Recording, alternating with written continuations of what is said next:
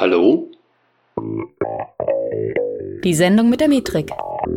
Der Webanalyse-Podcast mit Mike Bruns und seinen Gästen. Heute mit Markus Stade. Viel Spaß! Hey Analyseheld, hier ist der Mike. Herzlich willkommen zu einer neuen Folge, die Sendung mit der Metrik. Und heute spreche ich mit meinem Gast zusammen über Customer Data Platforms. Das ist so das neue Ding, das man so im Mittelstand oder auch in großen Unternehmen immer mal wieder mehr anfragt. Und wofür und wie du die heute gebrauchen kannst, darüber spreche ich mit meinem Gast. Das ist Markus Stadel. Den stelle ich dir jetzt gerne nochmal vor. Äh, Markus ist ähm, ja, Head of Analytics bei Mohr und Stade im schönen München, Bogenhausen, wenn ich nicht irre. Und äh, er war früher schon bei Stationen, Uh, unter anderem bei Tracken, uh, war, wo er als Consultant für Digital Analytics unterwegs war. Davor bei Exali. Das ist ein in meinen Augen sehr technischer Marketer, aber einer, der mit viel Erfahrung unterwegs ist und den Google Tag Manager nicht nur kennt, sondern meines Erachtens auch dominiert. Uh, und ich würde gerne vielleicht nochmal die eine oder andere Frage gleich dazu stellen, wenn wir das im Thema irgendwie zulassen können. Ja, aber erstmal herzlich willkommen, Markus. Hallo Mike, vielen Dank. Ich freue mich dabei zu sein. Ja, sehr schön, dass du da bist. Für alle, die es jetzt nicht mitbekommen konnten, wir haben ein paar technische Schwierigkeiten. Jetzt sind wir tatsächlich auf Zoom ausgewichen. Verrückt, oder? Aber so ist das halt. Markus, wie kamst du zur Webanalyse? Ähm, ich bin eigentlich schon relativ früh in meinem Berufsleben zur Webanalyse gekommen. Ich war während meines Studiums bei einem Unternehmen als Werkstudent beschäftigt, das Suchmaschinen und Contentportale betrieben hat und ähm, dort unter anderem eben auch in Berührung mit Performance Marketing, ähm, damals noch Google AdWords, jetzt Google Ads gekommen und dazu gehört ja dann auch immer so ein bisschen ähm, Performance-Auswertung, dann kommt man zu Google Analytics, dann ist man so generell in diesem Bereich äh, Digital Analytics drin und dann hat er mich nicht mehr losgelassen. Ja, und das kann ich komplett nachvollziehen, weil wer kennt das nicht? Wer da einmal drinsteckt in diesem ganzen Sermon, ne, der, der, und der erstmal versteht, was man damit für coole Sachen machen kann. Das ist ja alles kein Selbstzweck, sondern es sind ja Dinge, die Unternehmen nach vorne bringen und unterbringen, natürlich nach vorne bringen sollen auf Dauer. Ähm, ja, und viele unterschätzen das Thema halt immer noch. Ne? Ähm, Markus, wenn wir jetzt hier schon so ein, so ein Schlagwort wie Customer Data Platform aufmachen oder äh, in kurz CDP, dann müssen wir natürlich erstmal erklären, was ist denn so ein Ding mhm. überhaupt? Genau, ich versuche mal ein Overview, ohne dass wir da jetzt zu tief ins Marketing-Sprech einsteigen. Ähm, ich erlaube mir dort doch eine Marketing-Bemerkung, ähm, nämlich CDPs dienen eigentlich dazu, so 360 Grad Kundenprofile darzustellen. So, was bedeutet das jetzt ähm, für uns im technischen Bereich? Ähm, Im Endeffekt geht es darum, dass ich Daten, die ich in verschiedenen Datenquellen habe, nehmen wir mal an, wir haben einen Online-Shop, ich habe generiere Daten, ähm, in, direkt auf der Webseite, ich habe Daten in meinem Data Warehouse, ich habe vielleicht Daten in irgendwelchen anderen Systemen noch, vielleicht habe ich sogar noch ein paar ähm, Stores irgendwo offline, äh, generiere dort bei Kassensystemen Daten. Diese Daten, die aus unterschiedlichen, unterschiedlichsten Quellen kommen, mit unterschiedlichsten Formaten, zusammenzuführen auf einer User-Basis und dann zu sagen, okay, mein User hat folgende Eigenschaften. Zum Beispiel, er hat ein Lifetime Value. Ja, wenn ich jetzt das einzeln nur messe und sage, naja, er hat ein Lifetime Value für die ähm, für meinen Online-Shop, er hat ein Lifetime-Value nur für zum Beispiel äh, einzelne Stores, dann kriege ich halt nie eine komplette Datensicht. Und eine CDP dient im Prinzip dazu, diese Datensicht zu generieren, das heißt, die Daten aufzunehmen aus den verschiedenen Datenquellen, sie so in eine Logik zu verpacken, dass ich sie dann auch für zum Beispiel Audience-Listen nutzen kann. Das heißt, eine CDP ist dann zum Beispiel auch zu Google Ads connected, zu Facebook connected, zu irgendwelchen SMS-Providern connected, ähm, zu vielen, vielen anderen ähm, Möglichkeiten, ähm, die zu nutzen, diese Daten zu nutzen und ähm, kann dadurch im Prinzip mein Marketing voranbringen und auch ganzheitlicher aufstellen. Ja. Äh, was ist denn so eine Datenquelle für eine CDP? Also wir haben gerade schon, du hast gerade schon mal erwähnt, wohin geht das Ganze, mhm. aber woher kommen denn die Daten, die da so reinfließen? Genau, also Daten kommen natürlich erstmal klassisch auf, aus einer Webseite. Das heißt, ne, der Kunde kauft, ich generiere mal ähm, zum Beispiel, welche Kategorien hat er sich angeschaut, welche äh, Produkte hat er den Warenkorb gelegt, aus welchen Kategorien kamen die, welche hat er dann gekauft. Das ist so klassisch, ne? ich hole mir die Sachen aus, äh, hole mir die Daten aus der Webseite raus. Ähm, anderer Punkt ist zum Beispiel jedes Data Warehouse. Also das heißt, Unternehmen haben ja auch häufig ähm, äh, äh Loyalty-Programme, ähm, das heißt, wenn ein Kunde online kauft und ein Kunde kauft äh, zum Beispiel im Store, dass ich ihn auch im Store quasi dann diesen Lifetime Value zuordnen kann. Ja, das heißt, ich kann eigentlich alle Datenquellen da ranpacken. Ich kann auch einen CSV-Upload mit irgendwelchen Daten machen, die ich generiere. Ähm, wichtig ist halt eben, dass diese Daten aggregiert werden können und für die Aggregation dem Marketing zur Verfügung stehen. Hm. Und das ist ja im Prinzip erstmal das Feature, das ein CDP liefert. Ne? So, was mache ich jetzt damit, wenn ich das habe? Wenn ich jetzt also so ein CDP habe und da kommen mhm. jetzt die ganzen Daten rein, was ist so ein konkretes Ding, wo, wo du sagst, das musst du auf jeden Fall damit machen? Genau, also wie sieht denn das Marketing aktuell aus? Wenn wir zum Beispiel jetzt mal über ähm, Remarketing reden, wir haben dann Google Ads Pixel, wir haben einen Facebook Pixel und so weiter. Die Daten werden einfach in verschiedene Silos reingeschickt. Ne? Wir haben dann in Google meine Daten, ich habe dann in Facebook meine Daten und so weiter. In der CDP auch da wieder ein bisschen Marketing spreche, aber ich breche diese Silos auf. Das heißt, ich ziehe quasi den, die Logik, wie ich meine Listen aufbaue, wie ich User klassifiziere, ähm, näher an ähm, das Unternehmen ran generiere dort die Daten. Das heißt, ich nehme zum Beispiel den kompletten Lifetime Value, äh, den, den kompletten Umsatz, den ein Kunde gemacht hat und sage ihm, okay, ab einem gewissen Wert spreche ich ihn im Marketing komplett anders an. Die Daten, die ähm, oder die Business-Logik, die ich dann in der CDP implementiere, ist da relativ frei. Das heißt, ich brauche nur einen Join Key oder mehrere Join Keys, um die Daten zusammenzuführen und kann über diese Join Keys sowohl eben auf zum Beispiel einer Session-Ebene oder auf einer äh, User-Ebene die Daten nutzen, um sie zu klassifizieren und einheitlich allen Marketingkanälen zur Verfügung zu stellen. Und das ist halt großer mhm. Vorteil, ähm, weil ich mich nicht damit beschäftigen muss, wie sieht meine Audience List in Google Ads aus und wie sieht meine Audience List zum Beispiel in Facebook aus. Wie, ist da ein großer Overlap? Ist, das, ist die Business-Logik ein bisschen anders? ähm, ist es überhaupt der gleiche, äh, der gleiche Kundenstamm, sondern ich habe das in der CDP. Es ist genau der gleiche Stamm, weil es die eine Audience List in der CDP ist und die steht dann in den verschiedenen Marketingkanälen zur Verfügung. Ja, das klingt schon so ein bisschen nach High Level, ne? Äh, ist es sicherlich auch in Teilen. Das heißt also, vielleicht muss man mal die Frage stellen, für wen ist denn das überhaupt etwas? Weil das klingt jetzt nicht so, als würde ja das kleine Unternehmen von nebenan ungefähr genau das brauchen. Weil da hängt sicherlich einiges dran, oder? Da hängt einiges dran. Also von der Größe her, wie du vorhin schon gesagt hast, so mittelgroße, große Unternehmen ähm, sind da, glaube ich, aktuell eher im Fokus. Ähm, einfach, weil die Implementierung, also sagen wir so, allein von den Kosten her, du hast, Kosten teilen sich ja so in, in drei Bereiche. Du hast einmal die Lizenzkosten, also was kostet mich die Software selber? Da gibt es unterschiedliche Preismodelle, äh, unterschiedliche Anbieter. Ähm, zweite Kosten sind natürlich auch Consulting-Kosten. Ähm, das ist dann immer meistens der Bereich, wo wir dann ins Spiel kommen. Ähm, weil du möchtest ja so ein Potenzial von so einer Software auch einfach nutzen.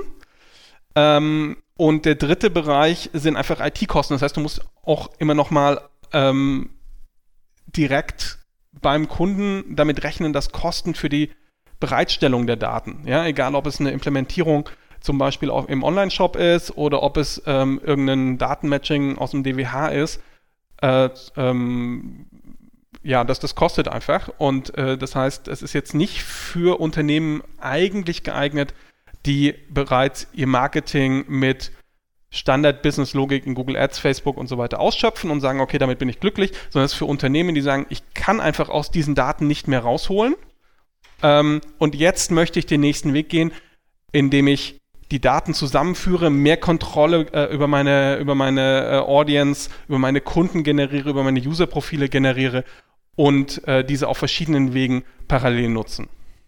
Ja, also es ist ein sehr, sehr spannendes Ding, ähm, weil vor allen Dingen die Kundenstruktur ist ja auch jeweils ganz anders. Das heißt also, so eine CDP muss ja auch wahrscheinlich ziemlich hart an das Geschäftsmodell angepasst ja. werden, das da vorliegt. Ne? Also ich muss ganz ehrlich gestehen, mit CDPs habe ich mich technisch einfach noch nie weiter auseinandersetzen müssen. Einige meiner Kunden nutzen das, ja. Aber ich selber musste mich nie in Implementierung bemühen oder ähnliches. Ne? Mhm. So, das heißt also, ich weiß im Zweifel gar nicht so ganz genau, was steckt denn da alles dahinter und wie viel Vorlauf braucht ihr denn da überhaupt, um sowas einzubauen, ja, also, anzupassen. Ja, genau. Also das ist auch ein, ein wichtiger Punkt. Ähm, was steckt dahinter? Weil der Bereich CDP oder der Begriff CDP, der ist auch nicht so ganz trennscharf weil der splittet sich natürlich auch nochmal. Ne? Also wir haben so Analytics-CDPs, die quasi dazu dienen, in meine Kundenprofile irgendwo in den DWH Segmente reinzubringen. Wir haben Data ja, ich muss mal kurz hören, DWH, Data Warehouse. Ne? Data ne? Warehouse, Entschuldigung. Genau, ja, wie das ja. immer so mit Abkürzungen bei uns da kommt ist. Der Techie ne? wieder raus. Ja, ja, genau. ähm, Nee, aber äh, du hast Data CDPs, ja, die quasi die, genau diesen, diesen Ansatz haben, ich führe die Daten zusammen und stelle sie dann zur Verfügung. Oder du hast auch Campaign CDPs, die dazu dienen, äh, verschiedene Marketingkampagnen über die User Journey zu orchestrieren und damit dann eine konsistente User Journey hinzutun. Das heißt, unter dem Begriff CDP subsumieren wir aktuell relativ viel. Ja, das ist auch sicher ein Begriff, der ähm, nochmal sich erweitern wird, auch äh, in den nächsten Monaten, Jahren, wie, wie, die Technik da auch voranschreitet. Und ähm, generell äh, ist der Markt dann natürlich relativ ähm, groß. Das heißt, es gibt sehr, sehr viele Anbieter in dem Bereich. Große, kleine, sehr spezialisierte, eher so generische Ansätze. Ähm, deswegen ist jetzt die Frage, was braucht man eigentlich? Wie lange dauert das Ganze? Use Case abhängig. Und das ist eben auch das, äh, wo wir jetzt eigentlich ähm, erstmal abraten davon, rein technikorientiert oder anbieterorientiert vorzugehen, sondern eigentlich ja. erstmal Use Cases zu entwickeln. Das ist, glaube ich, ein ja. normales Vorgehen. Sagen, das ist, das, aber in drei Wochen ist es nicht gemacht, oder? Ähm, es hängt ja stark vom, vom Kunden auch ab, aber äh, eher ja. sowas zwischen drei und neun Monaten. Ja, ja hätte ich ja. jetzt eigentlich auch so vermutet. Ja. Ne? Also, also gerade wenn du in große oder mittlere Unternehmen reingehst, hast du eigentlich immer bestimmte Workflows, die irgendwie äh, sich ändern plötzlich oder die irgendwie hinterfragt werden müssen, dann müssen Workshops gemacht werden, um das mal abzustimmen. Ne? Die Beteiligten sind nicht da und so weiter. Ne? Also äh, bist du mal, wenn du nach dem Start, äh, ich sag mal, loslegen kannst direkt oder wenn, wenn der Vertrag abgeschlossen ist, was würdest du sagen im Durchschnitt? Halbes Jahr? Halbes Jahr, ja. Ist realistisch. Okay. Äh, du musst ja auch sehen, du musst ja, du musst ja erstmal die Use Cases erstellen. Ne? Du musst ja schauen, was, was passiert ja. da eigentlich im Marketing. Da musst du sagen, was, wo ist mein Verbesserungspotenzial? Ähm, ja. Damit du quasi eine Analyse machen kannst, wie viel kann ich denn aus einer CDP rausholen? Ja, also du schaffst mhm. ja quasi eine CDP, die jetzt nicht günstig ist, an, damit du zum Schluss mehr verdienst, als du ausgibst, ne? logischerweise. Mhm. Ähm, dann musst du natürlich erstmal durchrechnen, die ganze Sache. Ähm, dann musst du dir anschauen, welchen Bereich brauchst du. Brauchst du eine Data CDP? Brauchst du eine, eine Campaign CDP? Ähm, wo möchtest du denn eigentlich mit deinem Marketing hin? Ja, und wie breit muss die CDP aufgestellt werden? Das heißt, möchtest du mit der CDP vielleicht ein, zwei, drei sehr, sehr spezifische Use Cases abdecken oder möchtest du ähm, in der in, quasi jetzt einfach ein, dieses Set zwei, drei, vier, fünf Use Cases abdecken und möchtest in der Zukunft das aber ständig erweitern? Dann brauchst du natürlich ähm, ganz andere äh, Voraussetzungen. Ja? Da musst du dich auch mit einer Roadmap zum Beispiel von den einzelnen äh, CDP-Anbietern beschäftigen, um zu sagen, wo führt das hin? Wo ist, wo ist die Produktvision? Das ist ja auch so ein, so ein wichtiges Thema. Und das heißt, von, du kommst vom Use Case eigentlich eher so in die Anbieterauswahl, in die Technik und dann ähm, kommt ja die Umsetzung und ähm, Mike, ich glaube, du kennst das genauso gut wie ich, von der Definition, wie ein Data Layer aussieht, bis äh, der Data Layer ist auf der Seite und zwar genauso, wie man ihn gerne hätte. Das ähm, dauert meistens etwas. Ja, braucht doch schon mal ein, zwei weitere Telefonate. Ne? Ja, genau. Ähm, ja. Wenn ich jetzt so eine CDP mhm. habe, Markus, was ja. brauche ich denn dann nicht mehr? Ähm, es geht ja gar nicht darum, was eine CDP ersetzt, sondern CDP ist ein zusätzliches Produkt. Es geht darum, dass du mit der CDP ähm, die Daten nicht mehr an Google schicken musst, direkt über einen Tag oder eine Facebook schicken musst oder ähm, diese ganzen, ganzen Remarketing-Tags äh, fallen dann weg, sondern du sammelst alle diese Daten in der CDP und dann teilst du das quasi nach den Kriterien, wie du möchtest. Hat eben auch den Vorteil, dass du alle Kriterien ähm, in der CDP verfügbar hast wenn du dich jetzt zum Beispiel an Drittanbieter, jetzt immer Google Ads Remarketing ähm, hältst, da kannst du halt nicht einfach alles übergeben. Ne? Also da bist du halt eingeschränkt in eine, in eine Logik, die vielleicht nicht so 100% dein Business matcht. Ja. Äh, und der CDP, die wird halt genauso angepasst, dass sie diese, deine Logik matcht. Ja. Muss ich mir das also so vorstellen, dass du quasi von der Website erstmal alles an die CDP schickst und von dort wird es dann einfach weiter verteilt, zum Beispiel an Ads oder auch an Analytics? Genau, Genau, also okay. du sammelst die Daten ähm, aus, auf der Webseite, du sammelst die Daten aus dem, aus dem Data Warehouse oder aus anderen, ähm, lädst sie manuell hoch. Da stehen dir tausende Möglichkeiten zur Verfügung, wie du Daten in die CDP reinkommst. Ähm, und dann hast du eine Business-Logik dort implementiert, die sagt, wenn ein User zum Beispiel Folgendes erreicht hat, folgendes Ziel erreicht hat, dann bekommt er meinetwegen ein Badge, ähm, dann ist er ein VIP-Kunde und wenn er VIP-Kunde ist, dann passiert folgendes. Es wird nach Google Ads in folgende Remarketing-Liste geteilt, es wird nach Facebook geteilt, er bekommt vielleicht eine SMS. Ähm, kann ich natürlich auch sagen, oh, der User hat vielleicht jetzt mit einer Aktion ähm, mehrere Kriterien erfüllt, dann kann ich ihn auch äh, zum Beispiel über so Frequency Capping sagen, okay, aber dann gebe ich ihm bitte nur äh, eine bestimmte Anzahl von, von Aktionen und schicke ihm nicht fünf SMS, weil er gerade fünf Kriterien erfüllt hat. Hm, okay. Wenn du jetzt mal so auffüllen solltest, von jetzt habt ihr den Vertrag, ja, mit, ja. Dem, mit dem Kunden abgeschlossen, bis zu fertig. Welche Steps sind so dazwischen? Du hattest eben schon mal davon gesprochen, gerade zu Beginn vielleicht auch die Use Cases erstmal ja. Abzuklopfen zum Beispiel. Ne? Das ist sicherlich ein wesentlicher Schritt. Was gehört sonst noch dazu? Genau, also Use Cases, erster Schritt. Ähm, zweiter Schritt ist, alle Stakeholder an Bord holen. Das heißt, du musst dich auch relativ früh in so einer Phase mit Datenschutz beschäftigen. Ähm, mhm. Du musst die Leute aus dem Online-Marketing, die hauptsächlich da mit den, mit den Ergebnissen oder vielleicht direkt sogar in der CDP arbeiten, abholen. Ähm, es bringt dir ja nichts, wenn du die CDP einführst ähm, und dann wird die halbherzig oder gar nicht genutzt, weil die Leute einfach, die, die dann die, die, die Verantwortung tragen, ähm, sich gar nicht mit dem Tool identifizieren oder halt gar keine Connection dazu haben. Ne? Da ja. musst du natürlich die abholen. Ähm, dann äh, definierst du die Use Cases. Äh, einerseits, was ist der Ist-Stand, andererseits, wo wollt ihr hin? Ähm, und packst das Ganze mal mit Eurozeichen äh, und packst da mal ein Eurozeichen dran. Ne? Also das heißt, wie viel ja. bringt mir das? Ne? Ja. Ähm, hinsichtlich sinkt mein CPA, ne? Da, da gibt es unter vollkommen unterschiedliche Modelle, je nach äh, Business, in dem du dich bewegst. Ähm, bei manchen geht es halt auch um Lifetime Value. Also, dass du sagst, okay, äh, der Kunde soll halt möglichst lang in einem zum Beispiel Abonnement drin bleiben. Mhm. Ne? Ähm, dann wenn du das fertig hast, gehst du im Prinzip weiter. Wie gesagt, der Datenschutz ist eher so ein, so ein Thema, das sich das ganze Projekt begleitet. Äh, aber je früher man damit anfängt, umso einfacher ist es dann zum Schluss.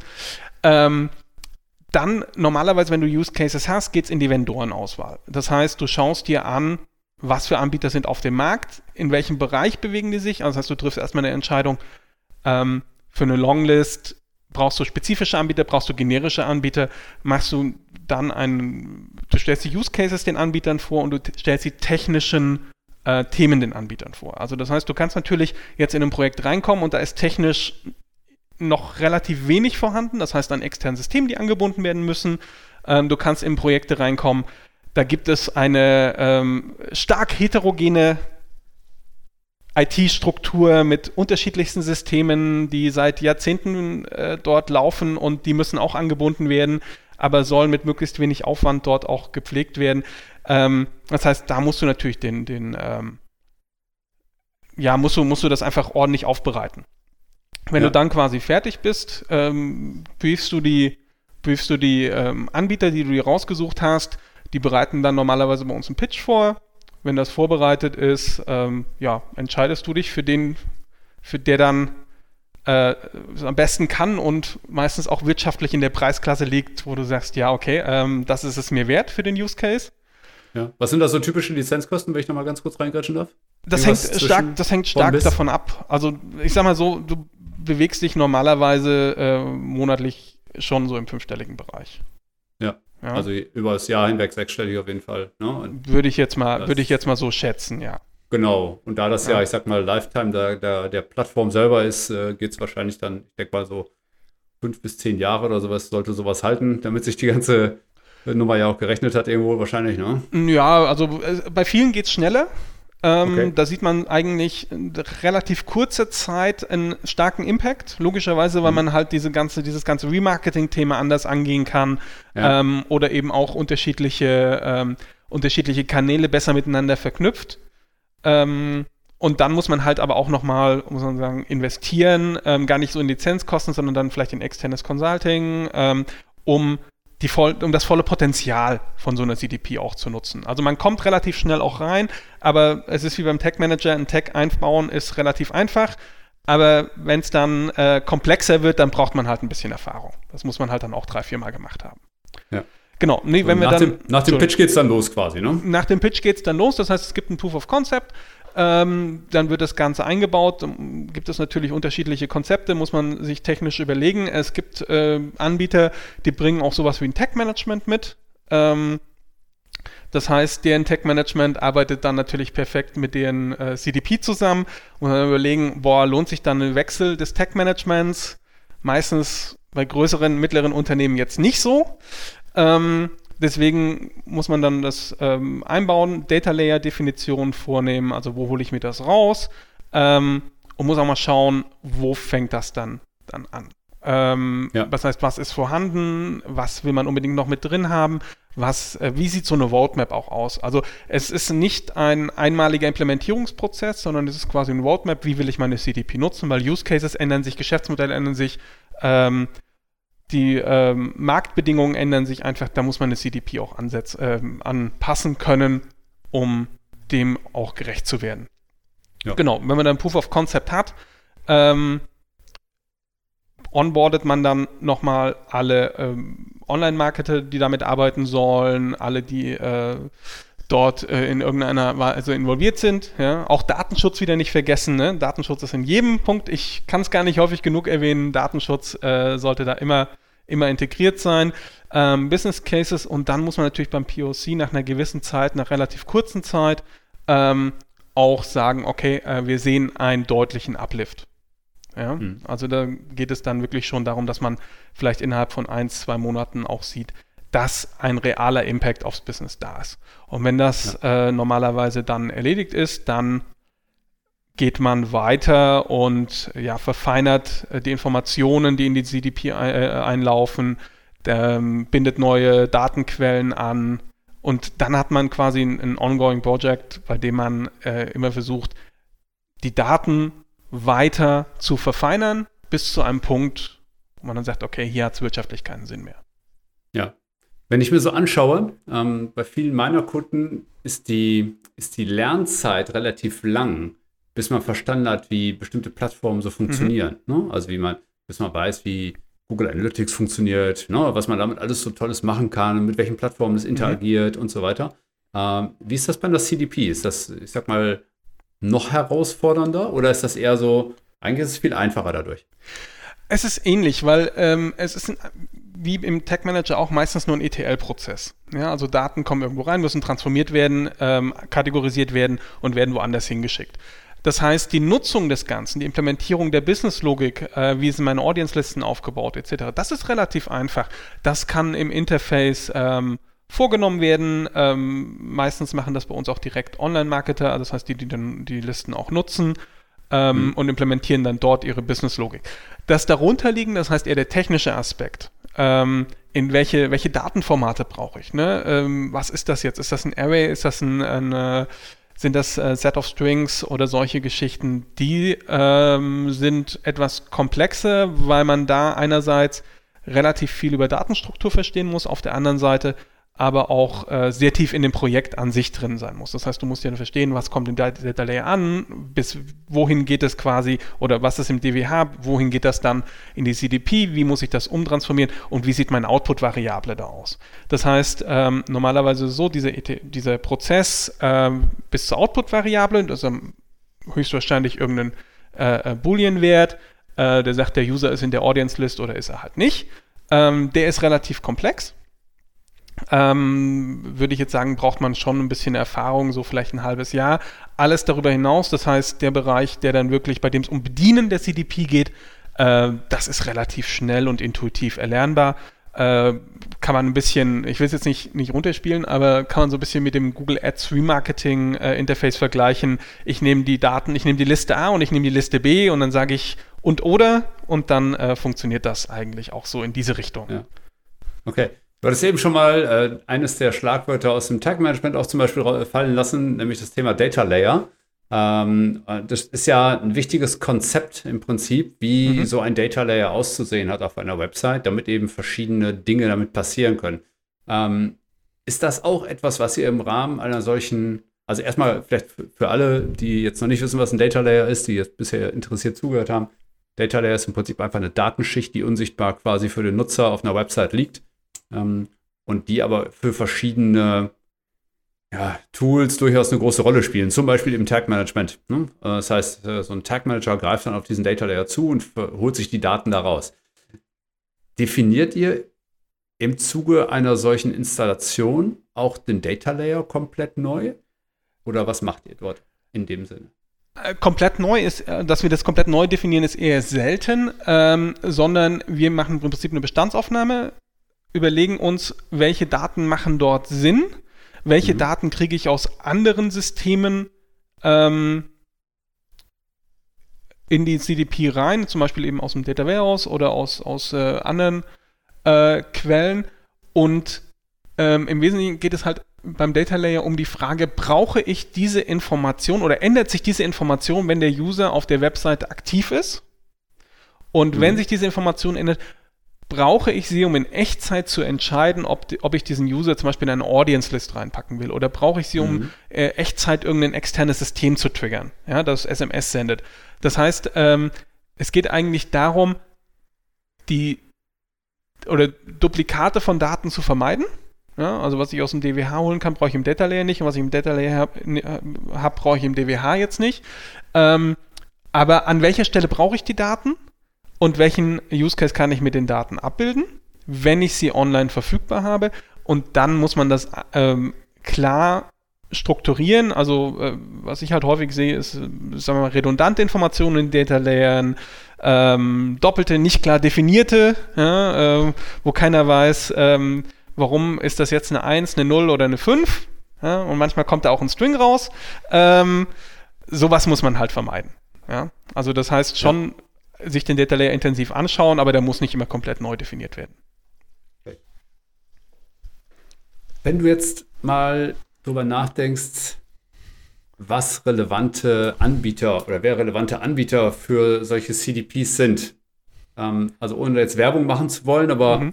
äh, gibt es da, ich sag mal, Namen, mit denen du dich auf jeden Fall auseinandersetzen würdest, wenn du jetzt auf der Suche wärst? Ja, klar.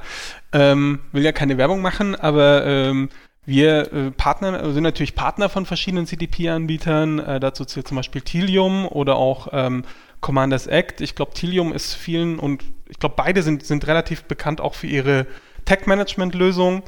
Ähm, das sind natürlich Anbieter, die äh, generische Ansätze haben. Es gibt natürlich auch Anbieter, die äh, mehr spezifische Ansätze haben. Ähm, aber auch Riesenunternehmen, die, äh, ich glaube, die man eher aus anderen Bereichen kennt und die sich dann im CDP-Bereich tummeln, äh, zum Beispiel Salesforce. Ja, aber wie, auch hier wieder der Punkt, also äh, es bringt nichts über den Anbieter, sich für den Anbieter zu festzulegen, ohne die Use Cases definiert zu haben, ähm, weil manchmal sind in eben auch ein, ein, ein Anbieter, den man vielleicht gar nicht so auf der Agenda hat, der richtigere, oder gibt es das richtigere? Der bessere. Bessere bessere, ja, der bessere, als, ähm, sagen wir mal, die großen Namen. Also viele, viele agieren da über die, über die Technik, die gehen zu irgendwelchen Roadshows und lassen sich dort von der Technik dann auch immer blenden. Ich kenne das ja auch immer und dort funktioniert immer alles super und wenn man dann das einführt, dann kommen da vielleicht noch so ein oder zwei Hürden dazu. Ähm, das heißt, eigentlich immer eher über den Use Case gehen als über große Namen oder äh, Technik. Würdest du denn sagen, dass vielleicht mit, oder spielt es keine Rolle, dass vielleicht mit bestimmten Anbietern tendenziell schneller geht und mit anderen vielleicht nicht? Oder was, was würdest du, unsere also du würdest wirklich Use Cases als, als hartes Kriterium ja. anlegen? Also unserer Erfahrung nach liegt es nicht an den, an den äh, Anbietern normalerweise, wenn es länger dauert oder nicht so lang dauert, ja, sondern eben auch, wie wichtig ist das Projekt äh, intern, ähm, welche Ressourcen stehen zur Verfügung. Aber im Endeffekt funktionieren, sagen wir, CDPs eigentlich immer mehr oder weniger nach dem gleichen Muster. Ja, also die Implementierung, weiß ja, das ist wie wenn ich Google Analytics implementiere. Ich definiere einen Data Layer, ich sage, die Daten gehen da ein und ich schiebe die irgendwo hin. Ähm, wenn das Thema intern hohe Priorität genießt und die Ressourcen da sind, geht es schneller. Wenn nicht, dauert es halt lange. Ähm, hängt aber nicht vom Anbieter ab, meiner Erfahrung nach. Von wem wird solch, solch ein Projekt denn angestoßen im Unternehmen? Ist das, äh, das von ganz oben oder ist das eher die Marketing-Ebene?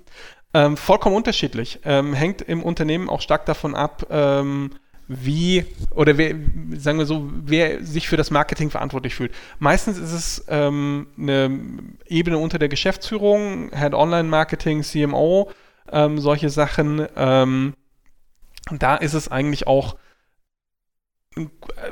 vom Namen her zumindest gut aufgehoben, hat aber natürlich relativ viele äh, auch technische Aspekte, weswegen man dann meistens auch noch einen ähm, CTO mal mit einbinden sollte.